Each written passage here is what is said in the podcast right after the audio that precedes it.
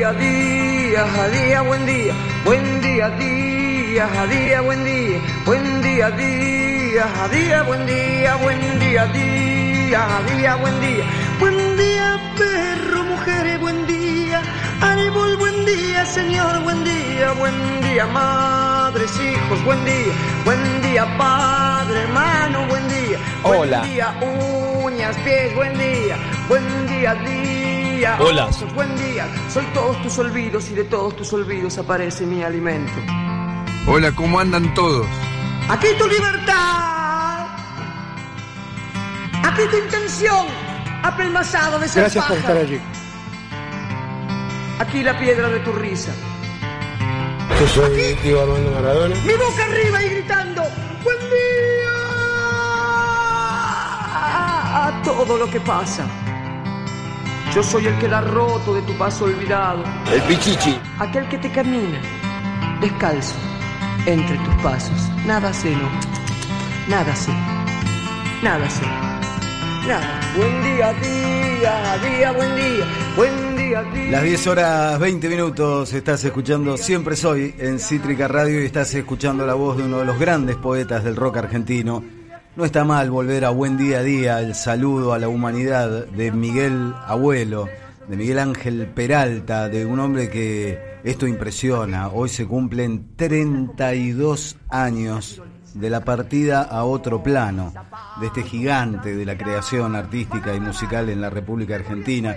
Buen Día a Día es una canción y un poema que grabó Miguel en el año 84, en plena actividad de los Abuelos de la Nada, y una letra que no está mal, ya que estamos tanto con recomendaciones en, en este programa, no está mal recomendar al abuelo, al tipo que pedía que corriera el pensamiento. El pensamiento corre, el cuerpo baila, los ojos iluminan, dice buen día a día. Y pobre eres si no llevas repletas las arcas de tu corazón. Hoy que las arcas se están vaciando y las arcas espirituales también tienen varios déficits, no está mal volver a las recomendaciones de Miguel saludando al día. 32 años, Daniel, ¿vos podés creer que haga 32 años de ¿Fue esa en el año mañana? 87? En el año 88. 26 88. de marzo Ese del 87-88 fue fatal. Fatal. fatal. Porque ahí, ahí se fue Federico, se fue Luca, se fue Miguel. Claro. Le digo así como si fueran amigos míos. Sí, no, no y- lo son, no, pero, están en mi corazón. No, los gigantes de la, del arte argentino uno los, los llama así, no necesita más. Exactamente. Luca no es un nombre muy usual, pero Federico sí. Sí. Y decimos Federico y sabemos que estamos hablando de Federico Moura. Y Miguel, ¿cuántos Migueles hay? Pero decís Miguel y hablas del arte argentino y de la música y es Miguel, es Miguel Abuelo, un poeta. Dicen los que lo conocieron eh, que tenía, había sido un, un- un pibe de la calle, que Sí. tenía, eh, era un guapo. Era guapo. eh, Era un guapo peleador. Nunca conoció a su padre, vivió en un orfanato, lo terminó adoptando el, el- el director del orfanato y un tipo muy curtido, el petizo, porque era petizo, era más petizo que yo y eso es mucho decir, pero un tipo muy gallito era el término que se Sí. usaba habitualmente para referirse a él.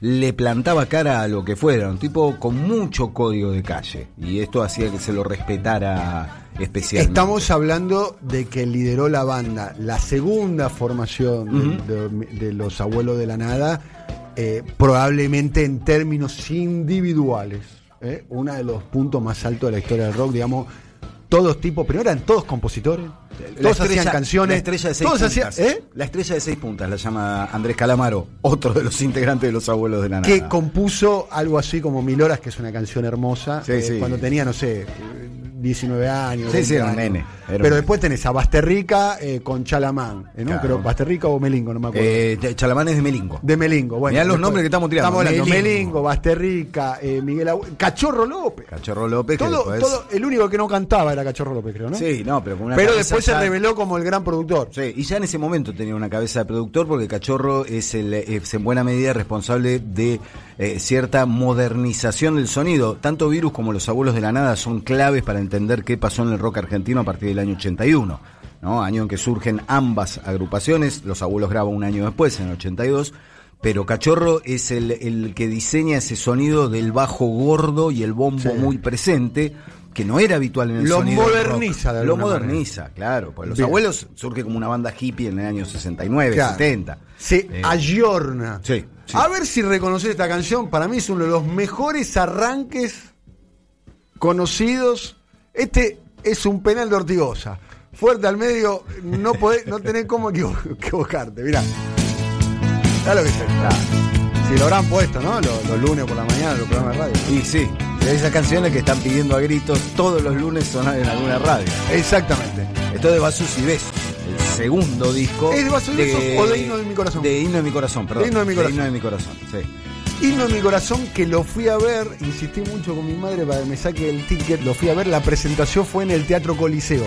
Mirá lo que era el rock en ese momento, que los discos se presentaban en el Coliseo, probablemente, el- me arrimaría a decir, el segundo mejor teatro de la Argentina después del Colón. Sí, sí, con una acústica. Eso era. Greenbank, ¿no? Sí, o sea, y, y- y no era masivo, había tres fechas, dos Sí, fechas. el, tres el fechas. Coliseo tiene capacidad, tenía capacidad en ese momento para 1200, 1100 personas. Claro. O sea, era un lugar acotado. En el este tema de cachorro. Este tema de Este cachorro. tema de cachorro, claro. Lo que te indica la, la capacidad. Parece la- la grabado. que tenía el parece grabado la semana pasada, ¿no? Sí, sí, ¿No? sí, La sí, verdad sí. que yo me decía, che, tienen que grabar de vuelta este tema, no creo que le puedan mejorar nada. No hace falta, no hace falta, realmente. Bien, esto el lunes por la madrugada. Después hay pocas cosas en Spotify. Grabaron un disco muy lindo en vivo. El que, lo que fue el último disco. El último disco el de último la, disco con la última. la- la- con la forma, con la segunda formación. con la segunda formación, todavía con Calamaro, que ya estaba con un pie afuera, Sí. y con la última canción de eh, original que mostraron en ese, en ese show, que fue otro clásico Caramba. roll, que- Costumbres Argentinas. Costumbres Argentinas. que solamente está la versión, Solo está en el disco en vivo. solamente En- la versión En, en vivo en el ca- ópera. canción cuyo autor es eh, Calamaro, ¿no? Claro, La- sí, sí, sí, sí. Bien. Pero a ver si te acuerdas, este es el disco en vivo, no sé si grabado en el ópera o en el Gran Rex, en el ópera, ¿no? En el ópera. gran canción. Banda que sonaba en vivo, que era, era- eran los. Era el. Brasil del 70, ¿no? También, ¿no? Claro. 5 número 10. Sí, sí, no, una banda muy ensayada. Me quiero tanto y me está picando. El timbre de voz de Miguel. Miguel, un tipo al cual eh, en la- el costado más cabeza de termo del rock argentino eh, generalmente le gritaba puto en los recitales. Y Él Miguel tenía una cosa desafiaba, él ¿no? desafiaba a pelear a todo el que le gritara y además era un, un- un bulldozer. Miguel Abuelo, eh, digamos, no, no, digamos, no tenía ningún problema con su sexualidad, entonces poco, poco le podía afectar los gritos. Esta parte es hermosa, mirá.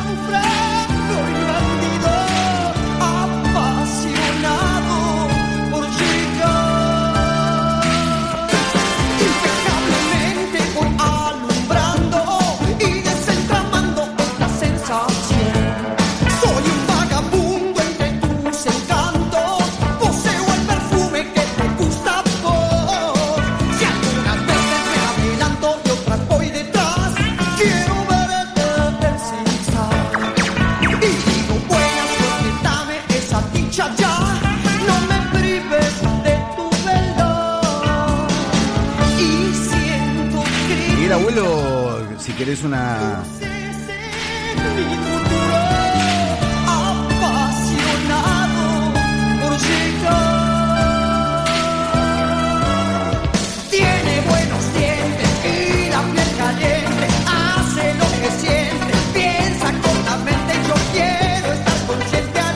Es performer además, ¿no? Sí, y Esto además- es en vivo, ¿eh? Así cantaba en vivo. Si querés una certificación de popularidad, los abuelos de la nada le dieron uno de los himnos transversales al fútbol argentino. Cosa no mía. hay hinchada que no cante Cosa cosas mía. mías. Claro. No hay que- tenemos cosas mías ahí. Sí, ahora lo ponemos. No hay hinchada que no la cante. Que hay- hay- que hay Miguel Abuelo, que se- Miguel Abuelo cuando, cuando se queda solo, para decir una manera. Creo que con Gris Claro, Herrera, ya ¿no? es- eso ya es un los abuelos sin calamaro, sin basterrica. Él se queda con la marca solo. Sí. De hecho, medio lo obligan a que Cosas Mías salga con la marca de los abuelos de la nada, porque él ya consideraba que no podía llamar los abuelos de la nada Escucha esto, ¿eh? proyecto que no